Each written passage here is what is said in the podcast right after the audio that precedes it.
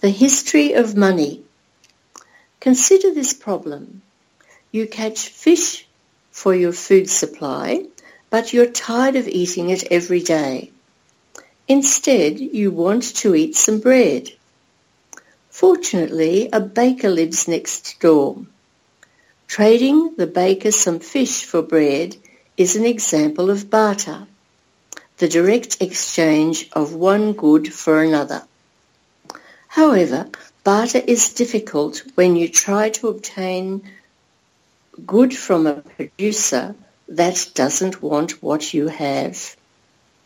For example, how do you get shoes if the shoemaker doesn't like fish? The series of trades required to obtain shoes could be complicated and time-consuming. Early societies faced these problems. The solution was money. Money is an item or commodity that is agreed to be accepted in trade. Over the years, people have used a wide variety of items for money, such as seashells, beads, tea, fish hooks, fur, cattle, and even tobacco. Most early cultures traded precious metals. In 2500 BC, the Egyptians produced metal rings for use as money. By 700 BC, a group of seafaring people called the Lydians became the first in the Western world to make coins. The Greeks and Romans continued the coining tradition and passed it on to later Western civilizations. Coins were appealing since they were durable, easy to carry and contained valuable metals.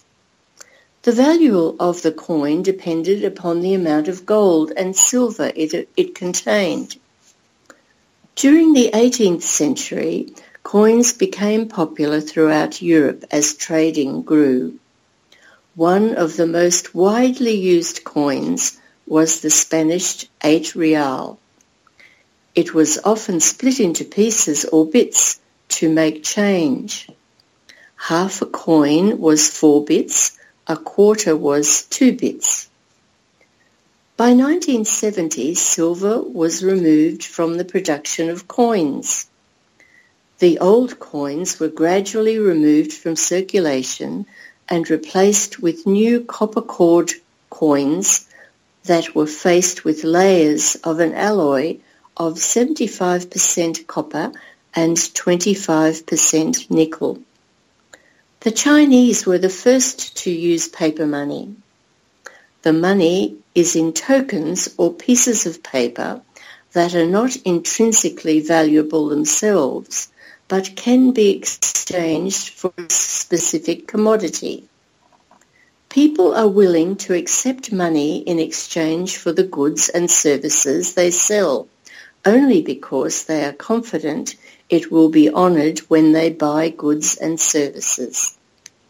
If prices remain stable, people have confidence that the money they use to buy goods and services today will buy a similar amount in the future. However, it's worthy of mentioning that the use of cash money is gradually changing in favour of using different credit cards and virtual money.